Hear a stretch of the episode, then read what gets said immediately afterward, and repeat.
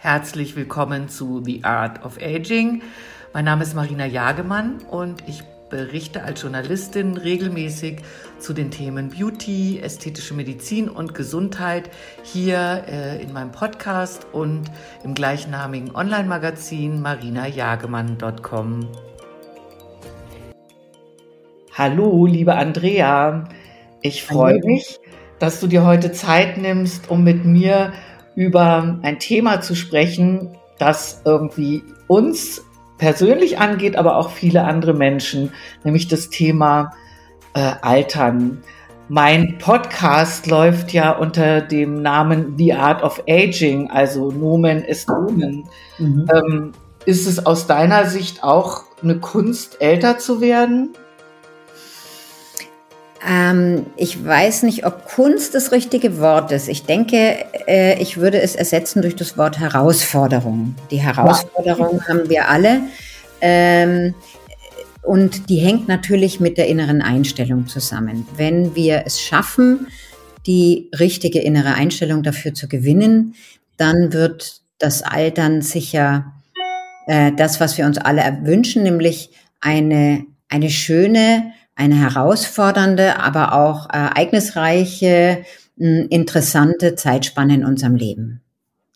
Ja, das, das, das denke ich schon auch, aber es hat halt wirklich, also Herausforderung ist, glaube ich, da echt ein gutes, ein gutes Stichwort.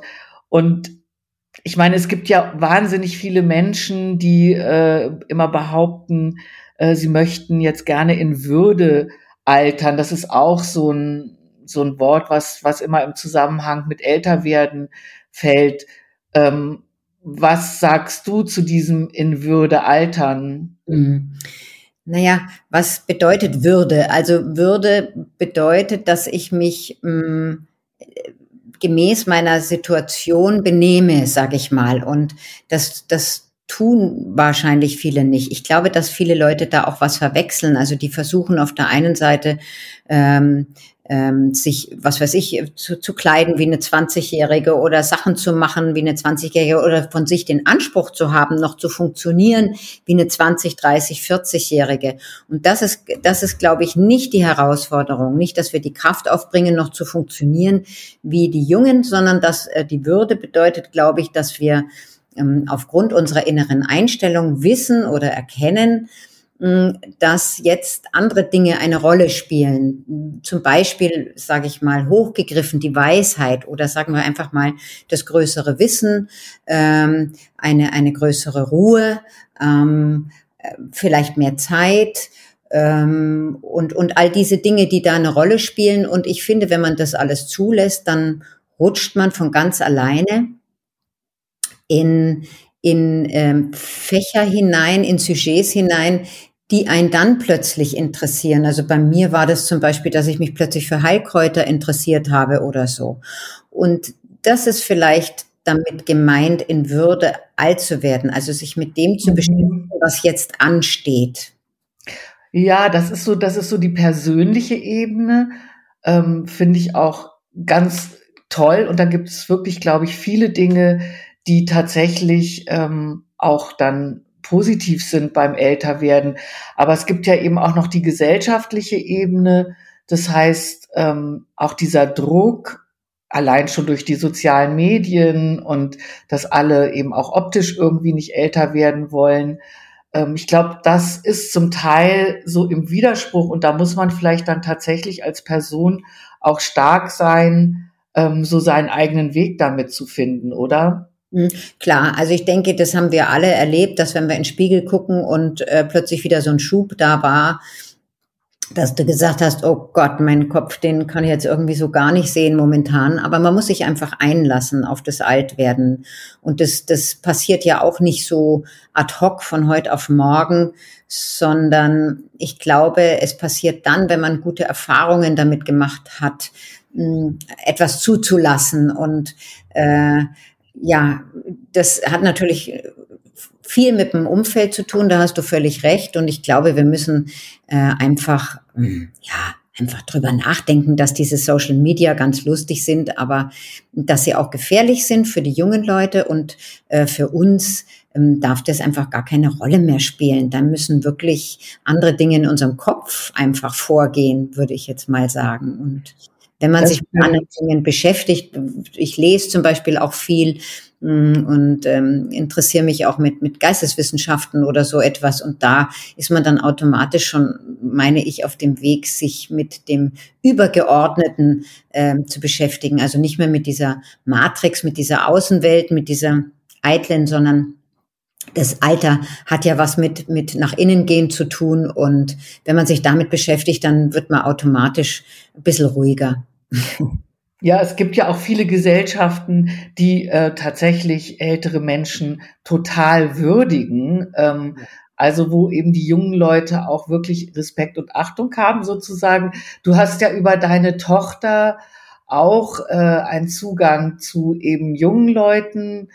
Hast du das Gefühl, dass sich da irgendwie auch was ändert? Also ich, ich denke manchmal so aus meiner Erfahrung, dass die jungen Leute tatsächlich irgendwie, ich sage jetzt einfach mal, ein bisschen cooler mit älteren Menschen umgehen, als das vielleicht früher war. Also cool jetzt nicht im Sinne von kalt, sondern dass die tatsächlich, oh, wenn, wenn jemand jung im Kopf geblieben ist, dann kann man auch gut befreundet sein, äh, wenn man 30 ist mit einer 60-Jährigen. Mhm. Ich glaube, das hat damit zu tun, dass äh, die Zeiten schwieriger werden und dass die jungen Leute langsam begreifen, dass sie uns irgendwo brauchen. Also sagen wir mal jetzt nur ein aktuelles Beispiel, die Kitas waren geschlossen. Ja, wer passt denn jetzt auf die Kinder auf? Ja, wohl dem, der eine Oma hatte oder irgendeinen anderen älteren Menschen, eine Tante oder was auch immer, die sich bereit erklärt hat, äh, das, diese Aufgabe zu übernehmen.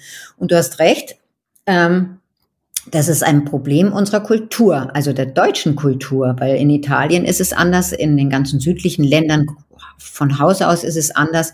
Da werden natürlich die älteren Leute respektiert und man ist auch tolerant gegenüber den Schwächen, den vermeintlichen Schwächen, die sie entwickeln, nämlich ein bisschen langsamer zu sein, andere Ansichten zu haben, aus einer anderen Zeit zu stammen und so. Und ähm, ja, wenn so Chaos und Katastrophen etwas Gutes haben, dann sicherlich, dass sich die Leute wieder auf etwas besinnen, was ja etwas bodenständiger wieder ist. Und ich denke mal, in unserer Zeit werden wir es, werden wir sicherlich nur überleben, wenn Jung und Alt wieder an einem Strick ziehen und sich die Aufgaben teilen und sich ergänzen. Und vielleicht auch ein bisschen das Leben wieder teilen, dass mhm. äh, man nicht so abgeschoben in irgendwelchen Altersheimen vegetiert, sondern äh, tatsächlich eher jung und alt zusammenleben in, in vielleicht auch eben neuen Wohn- und Lebensformen. Das würde ich zumindest mir sehr wünschen. Absolut. Also ich sage ja immer, dass ähm, diese Altersheimstruktur bei uns in Deutschland der größte Irrtum unserer Gesellschaft war. Und ähm, dass es eben eine Monokultur ist.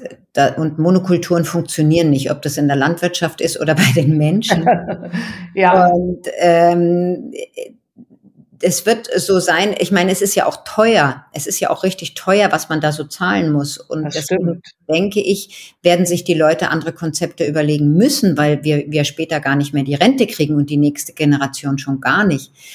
Ähm, mhm. äh, da wird, wird wahrscheinlich wieder so eine, so eine Gemeinschaft, das entsteht ja jetzt schon, also man kann ja. das wirklich beobachten, und das wird sicher mehr werden. Und dann werden die ganzen Seniorenheime hoffentlich in Wohnraum in bezahlbaren gewandelt oder auch vielleicht, weil die haben ja Gesellschaftsräume und Gemeinschaftsküchen und whatever. Vielleicht kann man da wirklich so, so organisiert so ja. etwas äh, ähm, draus gestalten, dass, dass das für die Zukunft einfach verträglicher und äh, sozialverträglicher wird. Ja.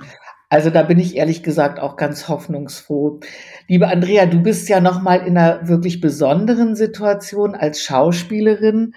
Ähm, du hast ja schon mit standest ja schon mit acht Jahren vor der Kamera und hast also inzwischen in über 400 Filmen mitgespielt. Ähm, wie ist das denn so in deiner, ich nenne es jetzt einfach mal in deiner Szene, also in, als Schauspielerin? Das Thema Alter, das wird ja auch viel diskutiert, dass man nicht mehr unbedingt äh, Rollen kriegt. Oder hat sich das verändert? Ich hab, bin da jetzt nicht so eine Insiderin. Naja, nein, also äh, kann ich auch ähm, von meiner Karriere her sagen, dass ich äh, mit äh, am meisten beschäftigt war, sage ich mal, zwischen 30 und 50. Und danach ähm, habe ich zwar auch noch neben der Soko Kitzbühel andere Projekte gemacht, äh, aber das wurde definitiv ein bisschen weniger. Und jetzt bin ich total draußen aus Soko Kitzbühel und muss ganz ehrlich sagen, ich genieße auch mal die Ruhe gerade und die Zeiten sind ja auch gerade nicht so toll zum Drehen. Diese, diese ständige Testerei, diese On-Tiptoe-Geherei mit, mit den Masken, mit all diesen Sachen. Ich bin sehr froh, dass ich mir jetzt so ein Sabbatical-Jahr leisten kann. Ja. Ähm, aber wenn man natürlich Fernsehen guckt, ist es so, da kommen, das braucht man ja nur runterzählen, äh, lauter junge Frauen vor und eher weniger ältere. Das ist schon so. Und das ist auch immer im Verhältnis zu den Männern, ähm, sind die Frauen da nach wie vor benachteiligter, oder? Ganz genau. Am meisten Rollen gibt's für die Männer, dann kommen die jungen Frauen und dann kommen die alten Frauen. es gibt ja es gibt natürlich auch gerade logischerweise, wenn man so in der Öffentlichkeit steht, gibt's ja viele Frauen, die sich auch ähm, behandeln lassen in der ästhetischen Medizin. Ähm, ja, also so diese mhm. gemachten Gesichter. Ähm, wie stehst denn du dazu? Also wenn es wirklich etwas Ästhetisches ist, dann finde ich, muss das jeder für sich entscheiden und ähm, ähm, das ist auch okay für mich. Ich habe zum Beispiel mit 40 äh, zugegeben in der Bunten, dass ich mir die Oberlider habe straffen lassen. Ich hatte nämlich wirklich extrem hängende Oberlider. Das hat bei mir damals sogar die Krankenversicherung bezahlt, weil da eine Sichtfeldeinschränkung war. So. Mhm. Jetzt sind alle ausgeflippt und haben gesagt, was, wie kann man das überhaupt? Und ich habe gesagt, ich wünschte mir einfach nur mehr Solidarität unter den Frauen, weil dann können nicht so viele Kunstfehler passieren. Und Exakt. da bin ich nach wie vor der Meinung. Was ich natürlich nicht in Ordnung finde, ist diese degenerierte Art und Weise, ähm, an diese Sache ranzugehen, nämlich dass die ganzen jungen Mädels sich alle irgendwelche Gesichter machen lassen, die ihrem Idol ähnlich sind. Und das ist, das ist natürlich ganz schrecklich. Und sowas entsteht ja, natürlich aus zu viel also Wohlstand, aus zu einer, zu einer langen Zeit von Wohlstand, dass man sich mit, mit Dingen beschäftigt, die völlig absurd sind. Also junge, hübsche Mädels, die sich dicke Lippen machen lassen oder irgendwelche dicken Bäckchen. Da kann ich nur sagen, sorry, aber dafür habe ich einfach überhaupt kein Verständnis und das finde ich unglaublich traurig. Ja, ich sehe das eigentlich ganz ähnlich. Also was ich halt toll fände, wäre, wenn, wenn ähm, Frauen und Männer aber ganz genauso wirklich auch darüber offener reden würden, was sie haben machen lassen. Finde es auch klasse, wenn, wenn, wenn wir darüber sprechen, weil es geht ja darum, eben wie du sagst, dann tatsächlich auch einen, den richtigen Arzt vielleicht zu finden, dass man sich da was empfehlen kann. Ähm, und ja, das geht ja eigentlich nur um über solche Kommunikation, weil ich glaube, man kann jetzt nicht irgendwie unbedingt vertrauen dem Arzt, der die meisten Follower und Posts und Likes auf Instagram hat, sondern da, das ist ja, sind ja ein bisschen andere Kriterien.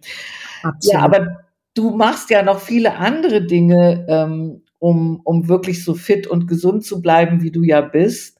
Ähm, und hast ja auch eine Ausbildung im, im Ayurveda, was ich spannend finde. Mhm. Was sind, sind denn so deine wichtigsten Säulen für dein Wohlbefinden? Mm, durch das Ayurveda habe ich mich wirklich ähm, damals schon sehr ausführlich mit Ernährung beschäftigt. Ähm, aber auch natürlich, also die drei Säulen der Ayurveda sind Ernährung, äh, äh, äh Sport und Ölanwendungen. Und ähm, Sport ist natürlich mit Yoga besetzt und die Ölanwendung ähm, dienen zur Entgiftung. Und ähm, die Ernährung, ähm, das begleitet mich schon ganz lange. Ich habe durch diese, ich habe ja dann eine, eine Firma für Naturkosmetik ähm, gegründet und wir haben 55 Öle aus aller Welt verarbeitet auf der Basis von altem Wissen. Und ich hatte ein sehr krankes Kind und habe mich auch deshalb für alternative Heilmethoden interessiert, weil wir gesehen haben, dass wir mit der Schulmedizin nicht weiterkommen. Ähm, mhm. Meine, deswegen bin ich, sagen wir mal, könnte man sagen, äh, ein bisschen damals war ich zu früh dran, heute bin ich den anderen ein bisschen voraus, weil ich schon lange weiß, was ich essen muss, um äh, etwas gesünder zu bleiben. Also ich wusste schon sehr lange von basischen Sachen. Ich wusste sehr viel über, über das tierische Eiweiß. Ich wusste schon viel über die Milchgeschichte, äh, alles Themen, die jetzt momentan so hochkommen. Ähm, ja, mhm. die ich halt schon weiß. Und ich, ich koche eben auch sehr gerne und ich weiß auch, ähm, dass man am besten immer frisch gekochtes isst und nicht aufgewärmtes und tiefgefrorenes. Das habe ich mit der Ausbildung zusammen komplett sein lassen. Und ähm, wir wissen ja, dass es immer schwieriger wird, wirklich gesunde Nahrungsmittel zu finden, auch in den Bioläden, in den sogenannten ist nicht alles Bio, wo Bio draufsteht, das muss man wissen. Aber sagen wir mal mit ähm, mit, mit angebautem, selbst angebauten Kräutern oder Tomaten oder so ist man ja schon ziemlich weit vorne. Und man muss halt gucken, dass man irgendwelche Gärtner findet, wo man möglichst kurze Transportwege hat. Was auch ein spannendes Thema ist, Wildkräuter, da habe ich auch eine erste kleine Ausbildung dazu gemacht, wie man sich in der Natur bedienen kann und wie man da zu äh, Nährstoffen kommt, die der Supermarkt einfach nicht mehr bieten kann. Dann ist ja jetzt deine Zeit gekommen, denn ähm, es gibt ja jetzt dann bald ganz viele Wildkräuter, also mhm. ähm, zu sammeln und zu essen. Also das Thema Self-Care spielt dann schon sehr lange in deinem Leben eine Rolle, mhm. oder? Ja, absolut. Absolut. Auch eben Kosmetik. Wir denken immer Kosmetik, naja, das ist nicht so wichtig, aber das ist, wir schmieren es auf unsere Haut. Die Haut ist unser größtes Organ. Äh, das, das wird alles nach innen transportiert und dort müssen alle Giftstoffe eben von der Leber verarbeitet werden. Und deswegen machen sich viele Leute überhaupt so immer noch keine Vorstellung, was das bedeutet, äh, wenn man da ähm, etwas benutzt, also Produkte benutzt, die sozusagen, wie man sage, sauber sind, also wo keine Giftstoffe drin sind, kein Mikroplastik, kein dies, kein das. Und ähm, ja, das macht enorm viel aus und trägt auch zum Wohlbefinden bei. Und man gewöhnt sich dann auch an diese Gerüche wieder, an diese natürlichen und kann dann, mhm. äh, sobald man sich was anderes ins Gesicht schmiert, was so herkömmliche, sogenannte äh, herkömmliche Kosmetik ausmacht, mit, mit vor allem künstlichen Duftstoffen und so weiter, das kann man dann gar nicht mehr ertragen. Also das, das, das setzt auch so einen Gewohnheitsmodus ein. Das stimmt, das ist ja wie beim Essen auch, ne? Ja. Wenn man eine Zeit lang wirklich auf Zucker und, und, und Weißmehlprodukte und so etwas verzichtet, dann kommt einem schon so ein Biss in ein normales Baguette vor, als würde man fast, als würde man Schokolade essen, so ungefähr, ja, und hat ein genau. ganz anderes Gefühl. Und so ist es in der Pflege auch, das stimmt. Ähm, du bist ja die deutsche Stimme von Pippi Langstrumpf, mhm. was ich genial finde, also weil ich liebe Pippi Langstrumpf wirklich. Und ähm, was kann man von der denn vielleicht auch noch lernen? Auch die, El auch die alten Älteren von so einer frechen Göre. Ja, komisch. Es hat, äh, ich habe das ja mit zwölf, habe ich die gesprochen und dann hat sich nie ein Mensch interessiert und äh, so die letzten fünf Jahre kam das so hoch und plötzlich waren alle so begeistert und bei jedem Interview ist es ein Thema. Ich denke, es hat mit unserer Zeit zu tun. Wir brauchen dieses, dieses unbeschwerte, dieses ich mache was ich will, ich mache was, was mir gefällt. Es gibt ja auch diesen diesen Satz: Sei Pippi und nicht Annika, trau dich was äh, geh aus deiner Komfortzone raus. Das, das ist im Übrigen auch etwas, ähm, was man im Alter nicht verlernen sollte und mhm. weiter betreiben sollte, weil das ist eigentlich das, was uns die neuen Perspektiven eröffnet und die neuen Perspektiven, die, die beschäftigen unseren Geist und das ist das, was uns dann Spaß macht und ja, ich denke, so kann man eben auch gut alt werden, also mit ganz viel Pipi im Blut. ganz wunderbar. Jetzt vielleicht noch abschließend ähm, so dein persönliches Motto. Du hast zwar jetzt schon ganz viel dazu gesagt, aber vielleicht fällt dir trotzdem noch, noch was ein, für, was für dich deine Art of Aging ist. Mhm. Also der erste Schritt war ja, dass ich vor fünf Jahren mein Leben nochmal radikal verändert habe, indem mein Mann und ich uns getrennt haben und ich dann so Schritt für Schritt versucht habe zu erkunden, wer bin ich denn eigentlich und was möchten eigentlich ich und was tut mir gut und welche Leute interessieren mich. Und das war eine gewaltige Herausforderung am Anfang. Und ich bin Schritt für Schritt gegangen und habe auf diesem Weg zum Beispiel plötzlich Gesangsunterricht genommen.